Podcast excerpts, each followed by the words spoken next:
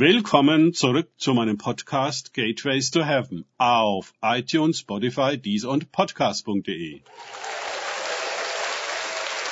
Mein Name ist Markus Herbert und mein Thema heute ist, wenn das Reich Gottes nahe kommt. Weiter geht es in diesem Podcast mit Lukas 10, 8 bis 9 aus den Tagesgedanken meines Freundes Frank Krause. Und in welche Stadt ihr kommt, und sie nehmen euch auf, da esst, was euch vorgesetzt wird, und heilt die Kranken darin und sprecht zu ihnen, das Reich Gottes ist nahe zu euch gekommen.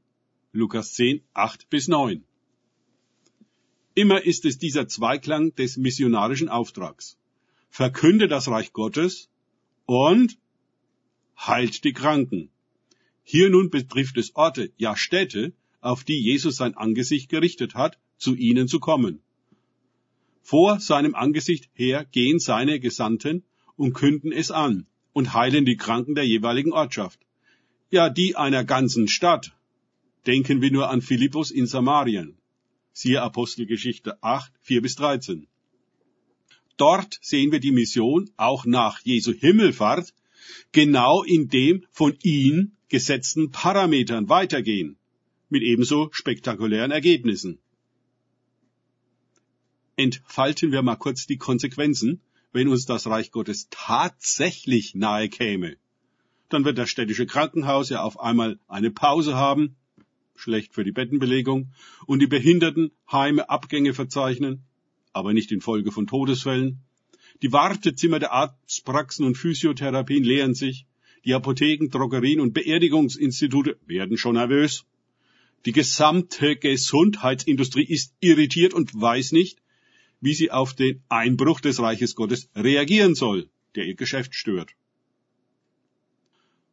Ich sage das einmal so, um uns klar zu machen, was geschehen würde, wenn das Reich Gottes wirklich zum Zug käme, so wie in den Evangelien und in der Apostelgeschichte. Wie abhängig ist unsere Wirtschaft doch von der Krankheit?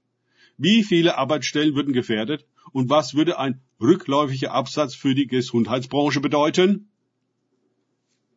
Nun wird heute zur Vermeidung solcher Probleme konsequent nicht das Evangelium vom Reich Gottes und der Heilung der Kranken gepredigt, sondern das der Sündenvergebung und karitativen Tätigkeit, gleich Nächstenliebe. Und dass wir in den Himmel kommen, wenn wir gut mitgespielt und regelmäßig das Vater unser gebetet haben. Auch das formuliere ich hier sehr überspitzt, um den Punkt zu setzen. Wir können in unserer westlichen Industriekultur unmöglich das echte Evangelium verkündigen und etablieren, denn das wäre so geschäftsschädigend wie sektiererisch. Die Boten des echten Evangeliums werden systembedingt nicht aufgenommen, sondern als Störung behandelt. Die erste Fraktion, die sich gegen sie stellt, ist die Kirche, die weder das Evangelium vom Reich Gottes verkündet, noch die Kranken heilt, aber dennoch meint, Sie wäre die Kirche Christi und der Leib Jesu und hätte das Sagen in religiösen Angelegenheiten. Lassen wir uns auf das Echte ein, geraten wir in Konflikt mit dem Unechten. Und unsere ganze Kultur ist durchsetzt von Lug und Trug, um ihre Geschäftsmatrix à la Babylon aufrecht zu erhalten. Diese Kultur ist in vieler Hinsicht nicht nur wiedergöttlich, sondern auch wieder natürlich und unmenschlich. Sie macht so ungefähr all ihre Mitglieder krank und abhängig von ihren zahllosen Versorgungs- und Betreuungseinrichtungen. Das Reich Gottes wird von einer solchen Gesellschaft jedoch konsequent draußen gehalten.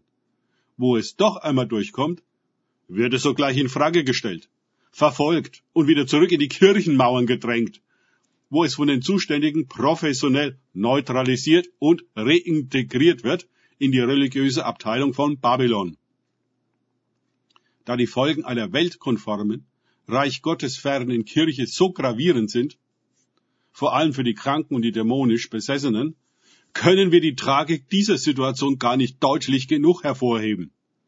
Entsprechend drastisch fallen auch die folgenden Verse des Lukas-Evangeliums aus, in denen von Jesus die Ablehnung der Boten und ihrer Botschaft klar adressiert wird. Danke fürs Zuhören denkt bitte immer daran, kenne ich es oder kann ich es im Sinne von erlebe ich es. Auch die Dämonenaustreibung und Krankenheilung. Erst sich auf Gott und Begegnungen mit ihm einlassen, bringt wahres Leben. Und das Reich Gottes. Gott segne euch und wir hören uns wieder.